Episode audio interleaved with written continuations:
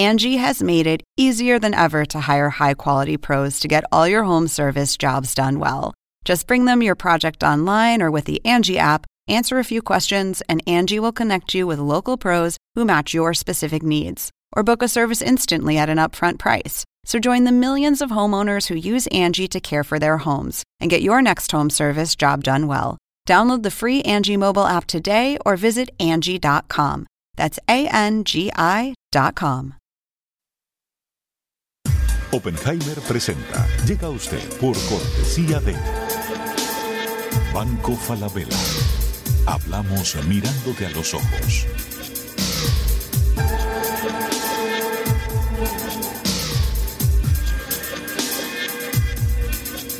UADE, una gran universidad. 20 años trabajando. Tengo que hacer algo por mi futura pensión.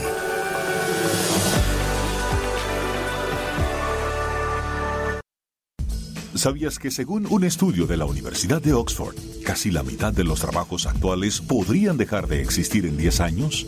La inteligencia artificial llegó para quedarse. ¿Cómo te va a afectar la automatización? ¿Cuáles son los trabajos del futuro? Andrés Oppenheimer te lo cuenta en su nuevo libro, Sálvese quien pueda. Y no te quedes atrás. Encuéntralo en librerías.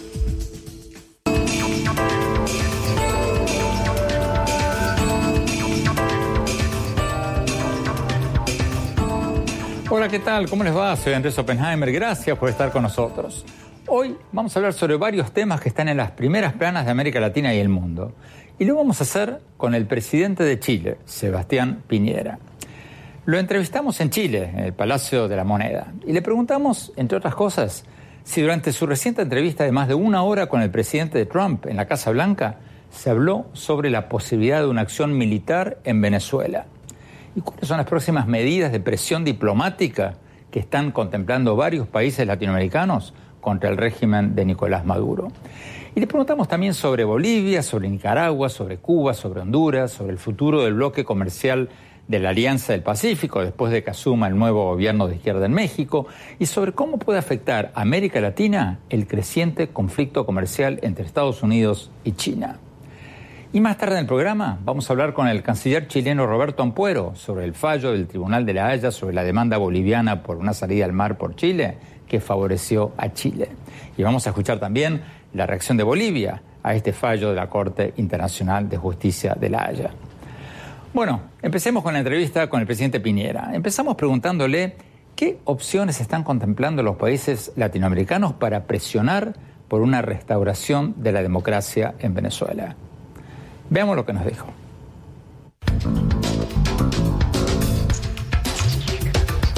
Estamos conversando todas las opciones. Yo le estoy diciendo la posición de Chile. Chile considera que esa elección no fue una elección democrática, limpia y transparente.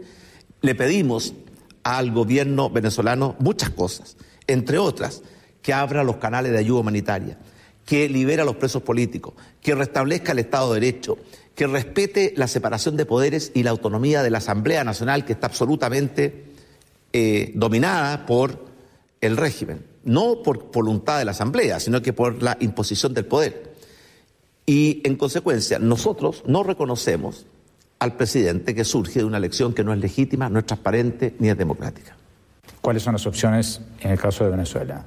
Bueno, lo de Venezuela es una tragedia, lleva mucho tiempo. Mm. Y por ¿Cuáles son las opciones entonces? Y por tanto, no hay ninguna opción buena, salvo un milagro, que es que Maduro se dé cuenta del daño, el dolor, el sufrimiento que le está causando a su propio país y como él no le ofrece ninguna esperanza y decidirá retirarse. Hasta ahora esa opción parece muy poco probable. Las demás opciones, la opción militar, yo creo que no es una buena opción, porque estamos hablando de algo que puede tener consecuencias muy, muy negativas. La opción es que los países, no solamente de, América Latina, sino que, como ya lo está haciendo Estados Unidos, Canadá, la Unión Europea, a través de distintos tipos de sanciones, como congelamiento de activos, no permitir movimiento de personas, forcemos o hagamos cada día más difícil a ese grupo de personas que se ha tomado, arrebatado, usurpado el poder en Venezuela, que respete los principios básicos y la voluntad del pueblo venezolano. Presidente, usted hace poco estuvo en Washington, eh, se reunió con el presidente Trump en la Casa Blanca, estuvo más de una hora, tengo entendido, casi una hora y media con él. Le preguntó, Trump en algún momento, le pidió apoyo para una eventual intervención militar en Venezuela? No, analizamos las opciones de Venezuela. Yo quiero decir una sola cosa. Cuando Estados Unidos hace muchas décadas atrás invadió Panamá, fueron más de 27 mil Marines. Y el ejército de Panamá era muy pequeño. El ejército de Venezuela son más de 350 mil hombres. Y por tanto estamos hablando de una operación de otra escala. Uno sabe dónde comienzan las intervenciones militares pero nunca sabe dónde terminan, cuántas muertes, cuánto sufrimiento, cuánta destrucción. Y por tanto yo creo que la opción militar no es una buena opción para Venezuela. ¿Qué estamos haciendo nosotros? Antes de que siga, ¿le dijo usted eso al presidente Trump? Lo conversamos. ¿Qué significa eso? Lo conversamos. Lo que pasa es que las conversaciones entre los presidentes tienen una parte privada que yo siempre respeto.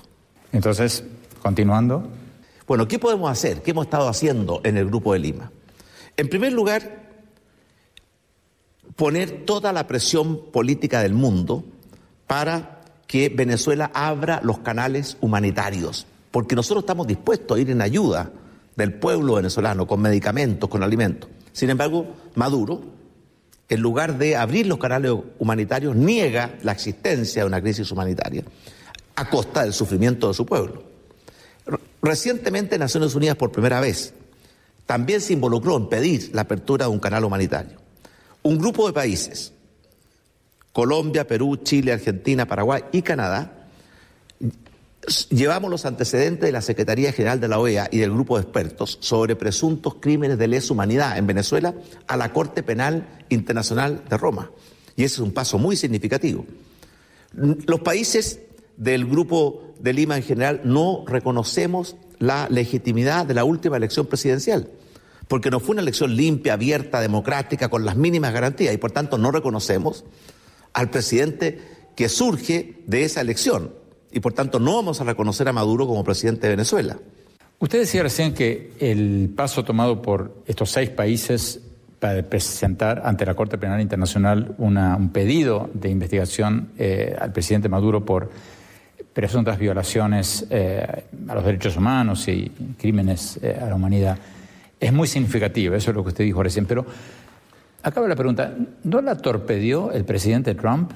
Porque en su discurso ante las Naciones Unidas, el mismo día en que ustedes estaban presentando esa petición, el presidente Trump dijo ante las Naciones Unidas que ese organismo, la Corte Penal Internacional, no tiene ni jurisdicción, ni legitimidad, ni autoridad. O sea, le tiró un mazazo en la cabeza a la institución ante la que ustedes están pidiendo una investigación al presidente Maduro, ¿o no? No creo que esa fue su intención. Lo que dijo el presidente Trump fue muy simple. Estados Unidos nunca ha reconocido la jurisdicción ni la legitimidad de la Corte Penal Internacional. Nunca firmó el Pacto de Roma. Pero los países que llevamos estos antecedentes y le pedimos al fiscal de la Corte de Roma que investigue crímenes de lesa humanidad contra Maduro, sí reconocemos ese tribunal.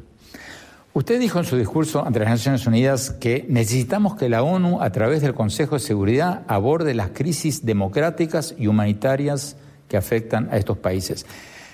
Pero el Consejo de Seguridad de la ONU está integrado, entre otros, por Rusia y China. Entonces, ¿qué se puede esperar en materia de sanciones a Venezuela, por ejemplo, del Consejo de Seguridad de la ONU? Bueno, el, la estructura de las Naciones Unidas y especialmente su Consejo de Seguridad es una herencia de la Segunda Guerra Mundial.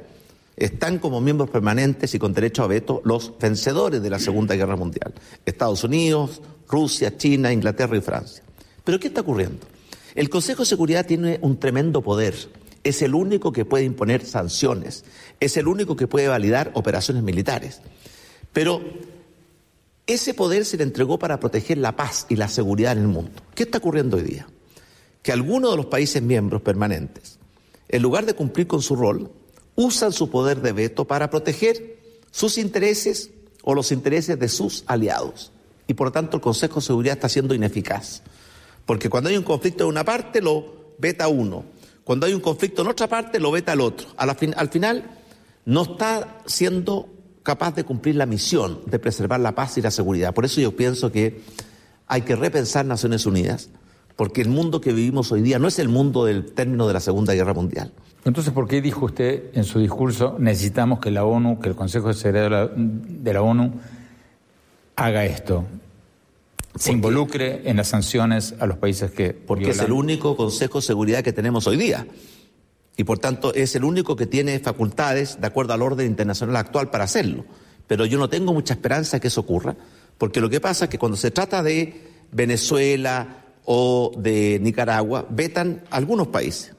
Cuando se trata de otros países, veta otros países. Y por lo tanto, al fin, ¿qué pasa? Que el Consejo de Seguridad se anula a sí mismo.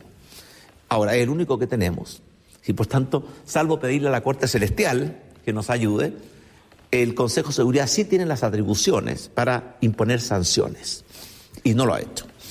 Presidente, muchos opositores venezolanos dicen que se está cerrando la ventana para las sanciones diplomáticas y para una salida negociada al drama de Venezuela. Porque dicen que ahora, el primero de diciembre, asume en México el presidente electo Andrés Manuel López Obrador, un presidente de izquierda, que ha dicho ya públicamente que él no se va a meter en, estas, en estos temas, que él considera todo esto, eh, la defensa de la democracia en Venezuela, la considera eh, una interferencia en los asuntos internos de ese país, etcétera, etcétera. No se está cerrando la ventana para una presión conjunta latinoamericana. ¿El Grupo de Lima va a poder sobrevivir completamente? Bueno, es verdad que cada día que pasa la crisis política, económica, moral, humanitaria en Venezuela se agrava. Y es verdad los riesgos que usted menciona. Pero yo conozco mucha gente que me plantea lo que no se puede hacer o me anticipa las dificultades. A nosotros nos gustaría que haya más personas proponiendo cosas que sí podamos hacer. Yo siento que el Grupo de Lima está haciendo todo lo que se puede hacer dentro del marco del derecho internacional y dentro del marco de sus posibilidades. Que hasta ahora no ha logrado nada, es verdad, no ha logrado nada. Pero ¿cuáles son las opciones? La única opción que tenemos es o apoyar una intervención militar que yo creo que podría ser más grave y traer más dolor y más sufrimiento, sin saber los resultados, o insistir cada día con más voluntad y decisión en el camino que estamos siguiendo.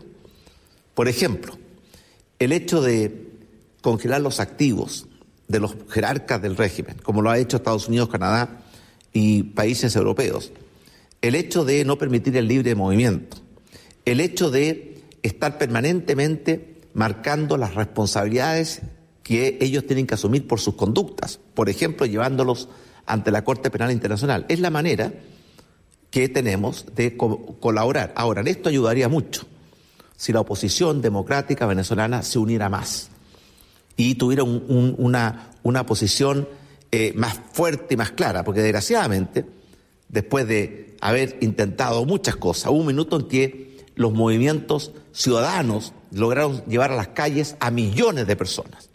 Murieron cientos de personas durante esas protestas ciudadanas. Pero después eso paró. Hubo conversaciones en la República Dominicana entre representantes de la oposición y del gobierno de Venezuela que también fracasaron. Yo estoy consciente que no hemos logrado, pero yo pregunto, ¿qué hacemos porque no hemos logrado nada? ¿Bajamos los brazos o insistimos con más fuerza y con más voluntad? Eso es lo que estaba haciendo el Grupo de Lima. Antes de terminar con el tema de Venezuela, presidente, eh, ¿están contemplando los países, los miembros del Grupo de Lima, alguna medida para darle más fuerza a la Asamblea Nacional de Venezuela, que fue electa democráticamente en el 2015 y después prácticamente suprimida, cercenada por el gobierno? Bueno, la Asamblea Nacional que fue electa democráticamente y que a pesar de todas las restricciones y adversidades logró ganar esas elecciones en la oposición democrática, es el, tal vez el único órgano que tiene legitimidad democrática en Venezuela y por tanto, por supuesto que nosotros lo reconocemos. Pero poco después vino un invento del régimen de Maduro de crear esta Asamblea Constitucional, que su primera medida, y en forma unánime, sin votos individuales, sino que levantando los, los brazos, le quitó todos los poderes a la Asamblea Nacional. Y por lo tanto nosotros sí reconocemos la legitimidad democrática de la Asamblea Nacional. Pero desgraciadamente hoy día la Asamblea Nacional no tiene prácticamente ningún poder en Venezuela. ¿Están pensando en hacer algo para darle un poco de poder? es que nosotros no podemos darle poder, porque el que ejerce el poder, la autoridad, el que controla la fuerza, el que controla las Fuerzas Armadas y las fuerzas de orden en Venezuela es el régimen de Maduro. Y el régimen de Maduro no ha tenido ninguna consideración ni respeto por esa asamblea democráticamente elegida. Tenemos que ir a un corte. Cuando volvamos, seguimos hablando con el presidente de Chile, Sebastián Piñera. No se vayan, ya volvemos.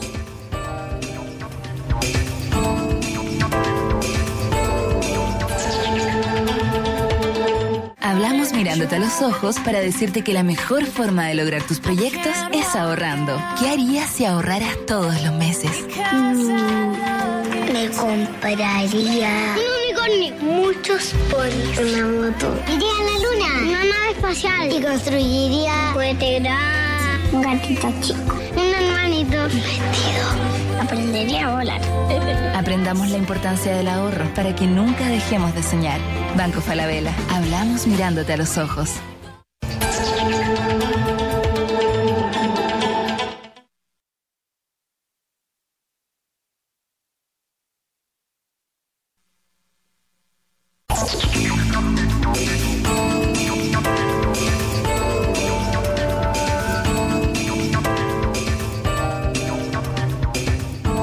Gracias por seguir con nosotros. Estamos hablando con el presidente de Chile, Sebastián Pinera, sobre varios temas que están en las primeras planas de muchos de nuestros países.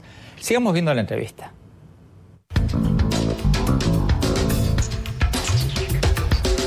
Presidente Piñera, en su reciente viaje a las Naciones Unidas, a Nueva York, eh, usted estuvo sumamente crítico con Venezuela, como hablábamos recién, y también criticó la falta de derechos humanos y la falta de democracia en eh, Nicaragua y en Cuba. Y mucha gente lo aplaudió por haberlo hecho. Pero no dijo nada de Bolivia y no dijo nada de Honduras. ¿Fue porque no quería meter tantos países en un discurso corto o, o porque usted cree que se están respetando las reglas democráticas en esos dos países? Bueno, yo creo que la democracia nunca está garantizada. Y por eso esto de tomarla como dado, dado y permanente es un error. Hay que estar permanentemente defendiendo, fortaleciéndola, enseñándola. Y por supuesto que hay problemas democráticos, no solamente en Cuba, Nicaragua y Venezuela, también hay problemas en otros países, particularmente aquellos que en lugar de respetar sus constituciones tratan de cambiarlas para permitir reelecciones permanentes. Pero me pareció que los tres países que simbolizaban el problema son Cuba, que lleva 60 años sin democracia, sin respeto a los derechos humanos, sin libertades. Venezuela, que ya lleva más de una década en ese mismo camino, y Nicaragua, que ha experimentado más de 400 muertes en los últimos meses, producto de la violencia de los agentes del Estado. Por eso me parecieron los tres casos más emblemáticos. Pero inde- independientemente de toda la disputa territorial con Bolivia, independientemente del fallo del Tribunal de la Haya, ¿hay democracia en Bolivia? Porque la oposición boliviana dice que no, que el presidente Evo Morales está presentando un cuarto mandato ilegalmente, perdió un plebiscito en el que le preguntó a la gente si podía presentarse a una nueva reelección o no, el plebiscito dictaminó que no, él se está postulando igual. ¿Hay democracia en Bolivia? Mire, cuando uno llama un plebiscito para reformar la constitución, para permitirle una nueva reelección, y pierde el plebiscito, ¿qué hace un verdadero demócrata? Respeta el resultado de ese plebiscito. De hecho, yo pienso que una persona nunca debería llamar a un plebiscito para generarse una nueva oportunidad de reelección para él mismo. Uno puede pensarlo tal vez para futuros gobernantes. Pero si pierde el plebiscito, debe respetar el plebiscito. Y obviamente eso no es lo que está ocurriendo en, Venezuela, en Bolivia. Volviendo a mi pregunta, ¿Bolivia es una democracia o es una democracia híbrida o es Mire, una democracia? Usted sabe que este es un continuo. No es que haya una, una, una línea única que separa en forma clara a un lado los países democráticos, a otro lado los países no democráticos. Es un continuo. Mire, yo le puedo decir una cosa. La democracia es un poco como el amor. Cuesta definir lo que es el amor, pero uno se da cuenta perfectamente e inmediatamente cuando está enamorado. Yo le puedo decir una sola cosa. Yo cuando he aterrizado en, en- en Venezuela en los últimos tiempos, de inmediato me doy cuenta que ese país no es un país democrático. Yo hace mucho tiempo que no aterrizo en Bolivia. eh, ahora le quiero preguntar sobre eso. Eh, Chile y Bolivia son los únicos dos países, y corrígeme si me equivoco, en América Latina que no tienen relaciones diplomáticas. Bueno, Chile siempre ha estado dispuesto a tener relaciones diplomáticas con Bolivia, y lo reitero una vez más. Estamos dispuestos a tener relaciones diplomáticas con Bolivia porque Chile es un país que busca las mejores relaciones con todos los países del mundo, especialmente con los de nuestro propio continente y con nuestros vecinos. El que rompió las relaciones diplomáticas fue Bolivia.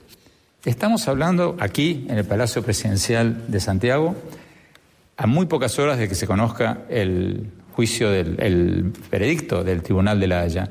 Independientemente de lo que diga, ¿usted estaría dispuesto a sentarse con el presidente Evo Morales? Porque Mire. mucha gente dice, se sentaron a hablar el presidente de Corea del Norte y Corea del Sur. ¿Cómo puede ser que dos países latinoamericanos, los presidentes, no puedan juntarse cuando ni siquiera hay una guerra? Le respondo de inmediato. Siempre Chile y este presidente estamos dispuestos a sentarnos a conversar con dos condiciones que nos parecen básicas y lógicas. Primero, respetar los tratados válidamente celebrados y plenamente vigentes. Chile tiene un tratado de límites con Bolivia que se firmó el año 1904, voluntariamente por ambos países, aprobado por los congresos de ambos países. De hecho, el canciller que negoció ese tratado fue electo dos veces después presidente de Bolivia. Y por lo tanto los tratados que firman los países libres y voluntariamente deben cumplirse. Por eso yo he dicho en más de una oportunidad que los países honorables cumplen los tratados que firman. Esa es la primera condición. Y la segunda condición, que también es muy elemental, es que tiene que ser dentro de un clima de respeto. No puede ser cierto que una persona esté permanentemente descalificando a otra y simultáneamente pidiéndole diálogo. Si se respeta el Tratado de 1904, como todos los países del mundo exigen que se respeten los tratados, imagínense lo que pasaría en Europa si los países empezaran a desconocer los tratados y a, tener aspiraciones territoriales, o lo que pasaría entre México y Estados Unidos. Y por tanto, sí, estamos dispuestos siempre a conversar de buena fe con Bolivia, muchas cosas, en el contexto de respetar los tratados y un trato eh, entre las partes. Tenemos que un corte. Cuando volvamos, seguimos hablando con el presidente de Chile, Sebastián Piñera. No se vayan, ya volvemos.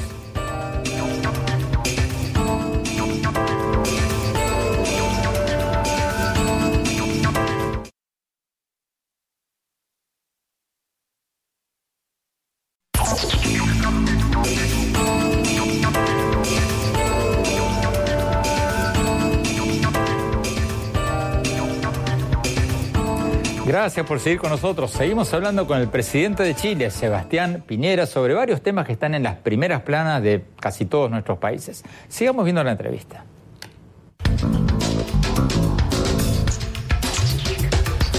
Presidente Piñera, Chile tiene un enorme comercio con China y un enorme comercio con Estados Unidos.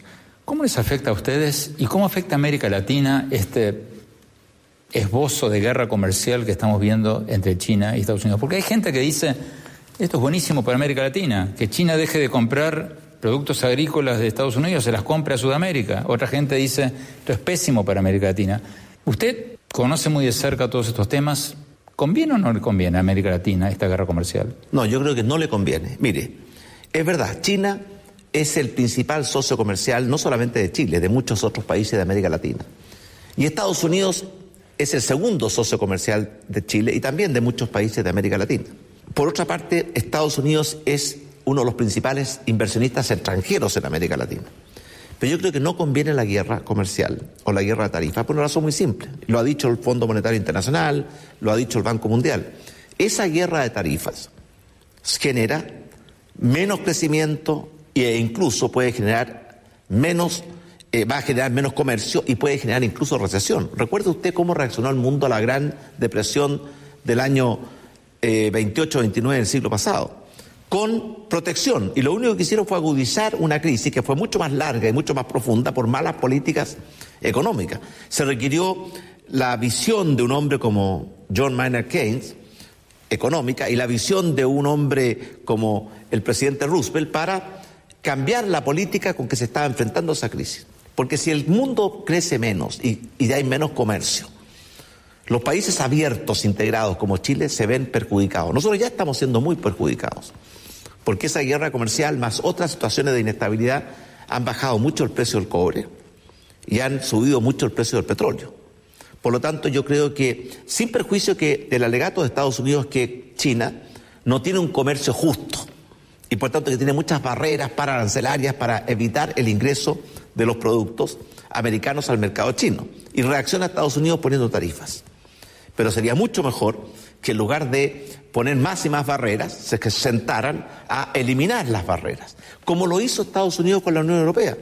¿Usted le dijo todo esto al presidente Trump? Conversamos muchas cosas con el presidente Trump, pero Andrés, yo respeto la privacidad de las conversaciones. No me diga lo que él dijo, si quiere respetar la otra parte, pero en lo que hace usted, ¿usted le dijo esto? Bueno, eh, eh, no las mismas palabras, pero por supuesto que yo manifesté que nuestra posición es en favor del libre comercio, del multilateralismo, de hacernos cargo todos juntos del problema del calentamiento global y del cambio climático que nos está golpeando con una fuerza inmensa y que desgraciadamente en el acuerdo de Kioto, que fue el primer acuerdo, los dos países más responsables de emisiones de gases de efecto invernadero, China y Estados Unidos, no firmaron. Hubo una luz de esperanza cuando en el acuerdo de París los dos países sí firmaron. Desgraciadamente Estados Unidos se salió. Ahora viene la cumbre en Cracovia, en Polonia, donde lo que queremos hacer es que los acuerdos de París se transformen en un plan de trabajo concreto, real, exigible. ¿Qué es lo que pretende el acuerdo de París? Controlar el aumento de la temperatura durante este siglo a que no sea más de dos grados respecto a lo que había en la era preindustrial. Yo le digo, dos grados sería una catástrofe.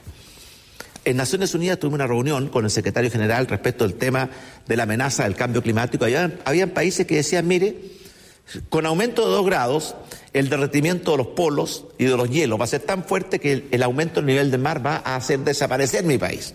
Y yo no me puedo adecuar, porque estamos hablando de adecuaciones y mitigaciones, si mi país desaparece. Y por lo tanto, necesitamos que los grandes países comprendan que la única forma de enfrentar los grandes desafíos de este nuevo siglo, que es el calentamiento global, el, terrorismo, el cambio climático, el envejecimiento de la población, es con colaboración. Y desgraciadamente, el panorama tampoco se ve muy auspicioso en ese frente. Tenemos que ir a un corte. Cuando hablamos, seguimos hablando con el presidente de Chile, Sebastián Piñera. No se vayan, ya volvemos.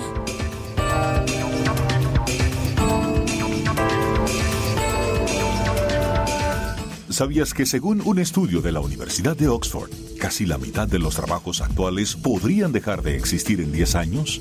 La inteligencia artificial llegó para quedarse. ¿Cómo te va a afectar la automatización? ¿Cuáles son los trabajos del futuro? Andrés Oppenheimer te lo cuenta en su nuevo libro, Sálvese quien pueda. Y no te quedes atrás. Encuéntralo en librerías.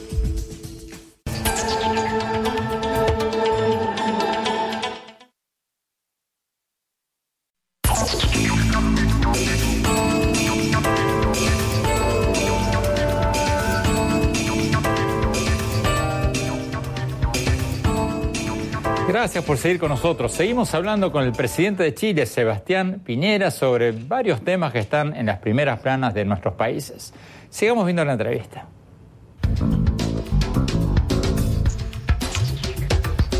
Presidente, ¿qué va a pasar con la Alianza del Pacífico, este bloque integrado por México, Colombia, Perú, Chile, que muchos veían como la gran esperanza de la integración latinoamericana? Ahora el presidente Andrés Manuel López Obrador va a tomar eh, posesión del cargo el primero de diciembre.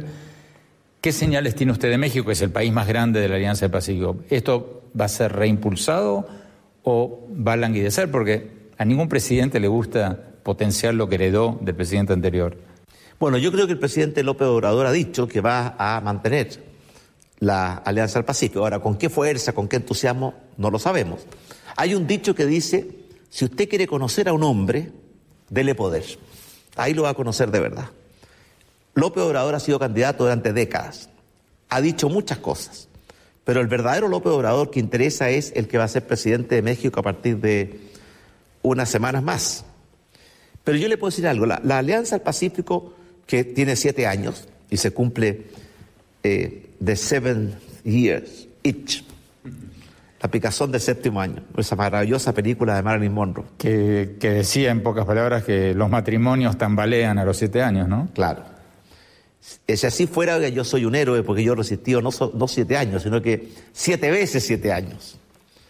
Pero, ¿qué es lo que estamos eh, haciendo con la Alianza del Pacífico? En muy poco tiempo, en forma muy eh, eficiente, directa, sin tanta demagogia, sin tanto discurso, logramos unificar nuestros mercados, establecer un mercado libre de comercio para el 96% de los bienes y servicios de, los cuatro países, unificar eh, también los mercados de inversiones, libre movimiento de bienes, servicios, inversiones, personas. Ese fue un tremendo avance. Porque América Latina es el continente que ha hecho más iniciativas de integración.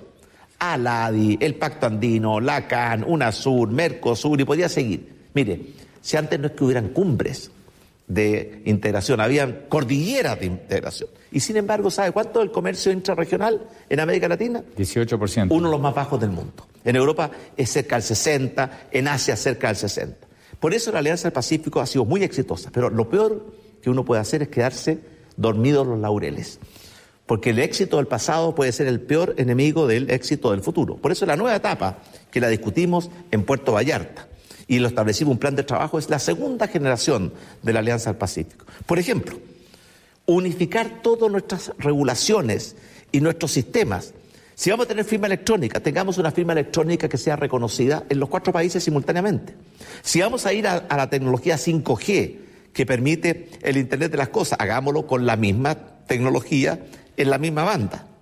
Si vamos a tener sistemas automáticos de comercio exterior, como los tienen muchos de los países, hagamos que sean sistemas que conversen entre ellos. Porque hoy día en Chile, para un exportador o importador chileno, a través de su teléfono inteligente o su computador puede acceder a toda la información. Pero si quiere exportar a un país de la Alianza, cambia el mundo. Queremos hacer tan fácil comerciar dentro de nuestros países que entre nuestros países. Y además, el otro gran desafío es unir fuerzas para enfrentar los tremendos desafíos y oportunidades que nos trae la nueva sociedad del conocimiento y la información y la nueva revolución industrial. Porque esta revolución y esta sociedad del conocimiento y la información ha demostrado ser generosa, muy generosa, con los países que quieran tomarla, abrazarla y aprovecharla. Pero ha demostrado ser indiferente o incluso cruel con los países que le dan la espalda y la dejan pasar. Presidente Piñera, usted sigue desde hace muchos años, porque lo hemos comentado en otras entrevistas, el tema del avance de la tecnología y el peligro del desempleo tecnológico. Hace pocos días el Foro Económico Mundial sacó un nuevo estudio diciendo lo que ya dijeron varios otros estudios, pero esta vez dice que el 52% de los empleos corren el riesgo de desaparecer por los robots, la inteligencia artificial, los algoritmos, las máquinas inteligentes.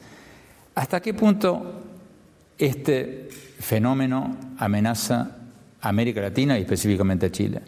Sin duda es una tremenda amenaza y también una tremenda oportunidad. Depende de qué lado queremos estar. Porque esta nueva revolución destruye empleos, pero también crea empleos. Siempre las revoluciones tecnológicas al comienzo hay un riesgo de que va a destruir los empleos. Y siempre nos han demostrado que sí, destruyen empleos, pero también crean nuevos y mejores empleos. La pregunta de qué lado queremos estar. Donde se destruyen sería fatal, donde se crean sería muy bueno.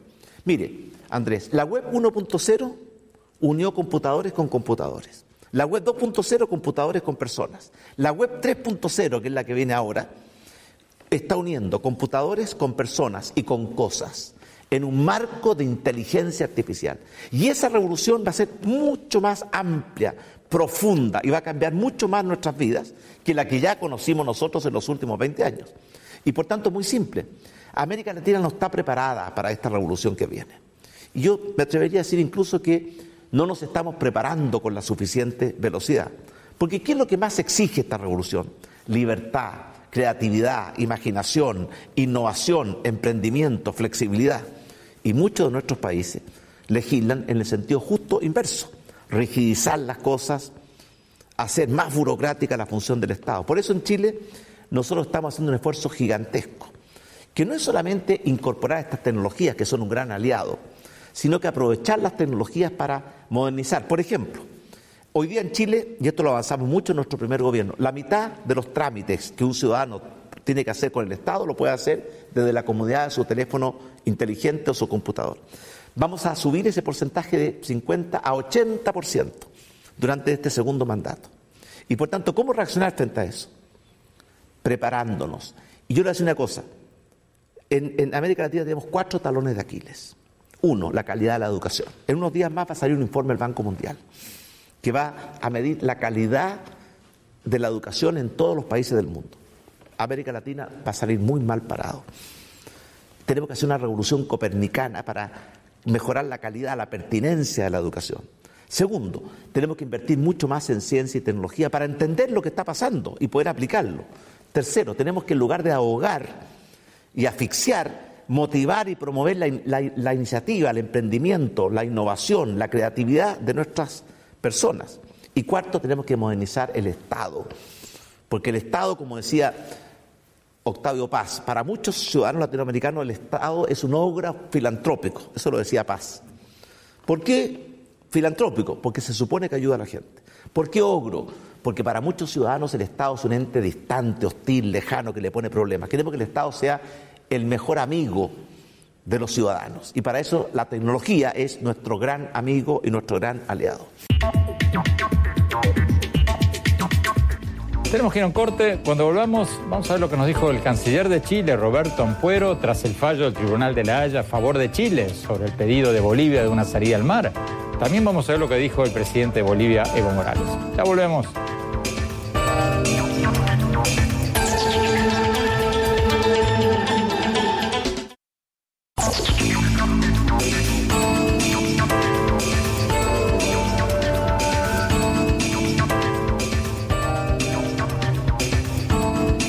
Gracias por seguir con nosotros. La Corte Internacional de Justicia de la Haya emitió su fallo a favor de Chile en el caso de la demanda boliviana por una salida al mar por territorio chileno. Y como la entrevista con el presidente Piñera que acabamos de ver fue pocas horas antes del fallo y no sabíamos el resultado, hablamos después del veredicto del Tribunal de la Haya con el canciller chileno Roberto Ampuero. Le preguntamos si Chile, ahora que no está obligado a negociar una salida al mar para Bolivia, va a tener algún gesto que permita la reconciliación entre estos dos países vecinos. Veamos lo que nos dijo.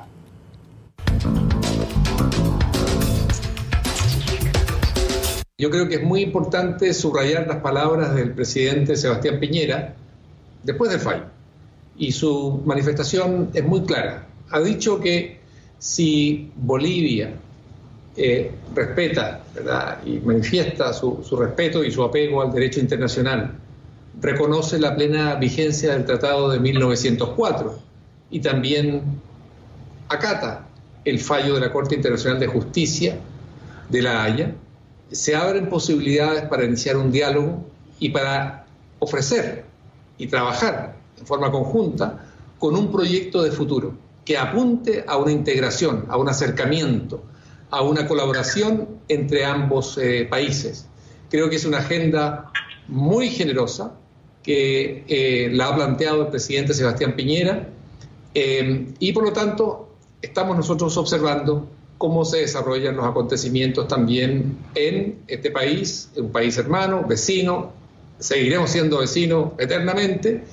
Eh, nos interesa que les vaya bien a ellos, porque si les va bien a ellos, nos va bien también a nosotros. Así que estamos esperando los, el desarrollo de los acontecimientos también en el país vecino. Yo creo que lo importante aquí es recordar este viejo dicho, ¿verdad? Para bailar tango se necesitan dos. Y lo que ha hecho Chile es eh, mostrar un camino que es constructivo, que es con visión de futuro, que apunta hacia la integración, que apunta hacia el hecho de que nuestras regiones, eh, digamos las de Bolivia y las del norte de Chile, eh, pueden ser complementarias absolutamente, que hay que aprovechar el tiempo perdido, que hay que buscar y explorar estos caminos de unidad, pero siempre y cuando, ¿verdad?, Bolivia realmente eh, reconozca eh, los resultados de la historia, los resultados de los tratados, los resultados, en este caso, de la Corte Internacional de Justicia. Yo creo que hay que esperar también eh, a que Bolivia pase esta suerte, lo voy a decir con mucho respeto, de, duelo por el que está pasando, porque obviamente se despertaron muchas ilusiones en el pueblo hermano de Bolivia, eh, y probablemente, una vez que pase un poco este tiempo y el análisis, eh, Bolivia llegue a una posición que sea receptiva de esta oferta, yo diría, muy amable, muy generosa, de parte de Chile. Invitamos también al canciller de Bolivia a estar con nosotros hoy, pero nos dijeron que por motivos de agenda no podía. Veamos entonces lo que dijo el presidente de Bolivia, Evo Morales, tras el fallo del Tribunal de la Haya. Veamos. Bolivia nunca va a renunciar su enclausamiento sabe el pueblo boliviano, sabe el pueblo, pueblo del mundo, que mediante una invasión hemos sido arrebatados el acceso soberano al Océano Pacífico. El trabajo conjunto del equipo nacional e internacional y toda la unidad del pueblo boliviano ha permitido hacer seguimiento de esta de una de una situación tan importante que es volver hacia el Océano Pacífico. Estamos por la justicia y tenemos razón y por eso entiendo perfectamente esta invocación de la Corte Internacional de Justicia de continuar el diálogo entre ambas partes. Tenemos que ir a un corte cuando hablamos mis conclusiones sobre esta conversación que tuvimos con el presidente de Chile, Sebastián Piñera. No se vayan, ya volvemos.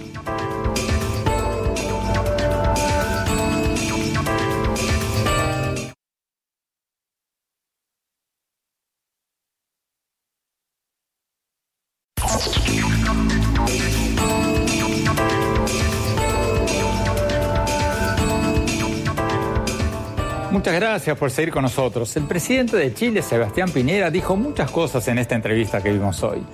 Una de las que más me llamó la atención es algo de lo que estamos hablando demasiado poco los periodistas, y es el peligro para América Latina de una guerra comercial entre Estados Unidos y China. Porque esto es algo que nos puede afectar a todos. Yo he escuchado a algunos comentaristas y algunos colegas latinoamericanos decir que el actual conflicto comercial entre Estados Unidos y China podría ser beneficioso para América Latina.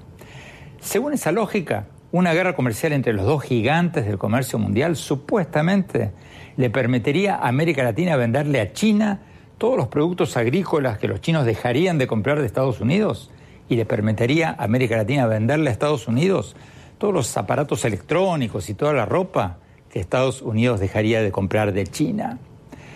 Pero Piñera que tiene un doctorado en economía en Harvard y que antes de ser presidente fue uno de los empresarios más exitosos de América Latina, nos decía que ese razonamiento es tramposo.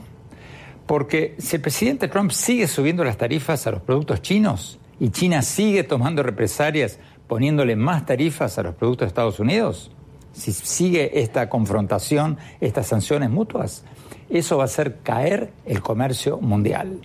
Y si cae el comercio mundial, cae la economía mundial. Y si cae la economía mundial, podríamos caer en una recesión y quizás hasta en una depresión mundial como la que ocurrió en 1929. Tenemos que prestarle más atención a este tema, porque le puede costar bastante caro a América Latina.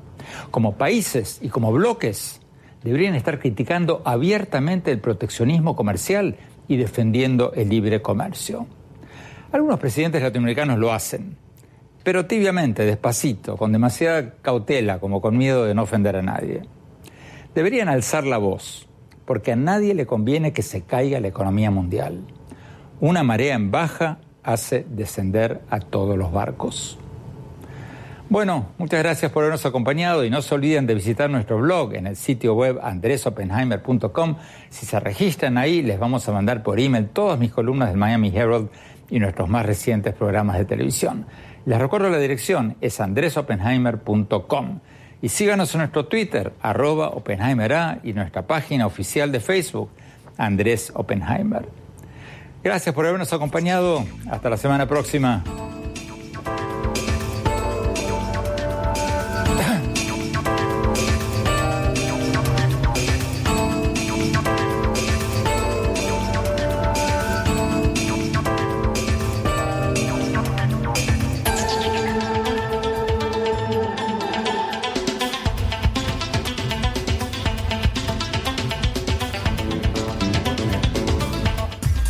Oppenheimer presenta. Llega a usted por cortesía de Banco Falabella.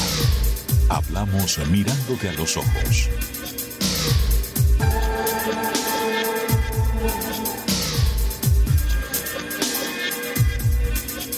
UADE, una gran universidad. 20 años trabajando. Tengo que hacer algo por mi futura pensión.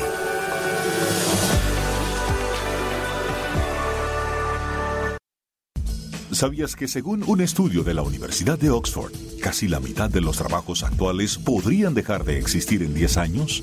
La inteligencia artificial llegó para quedarse. ¿Cómo te va a afectar la automatización? ¿Cuáles son los trabajos del futuro?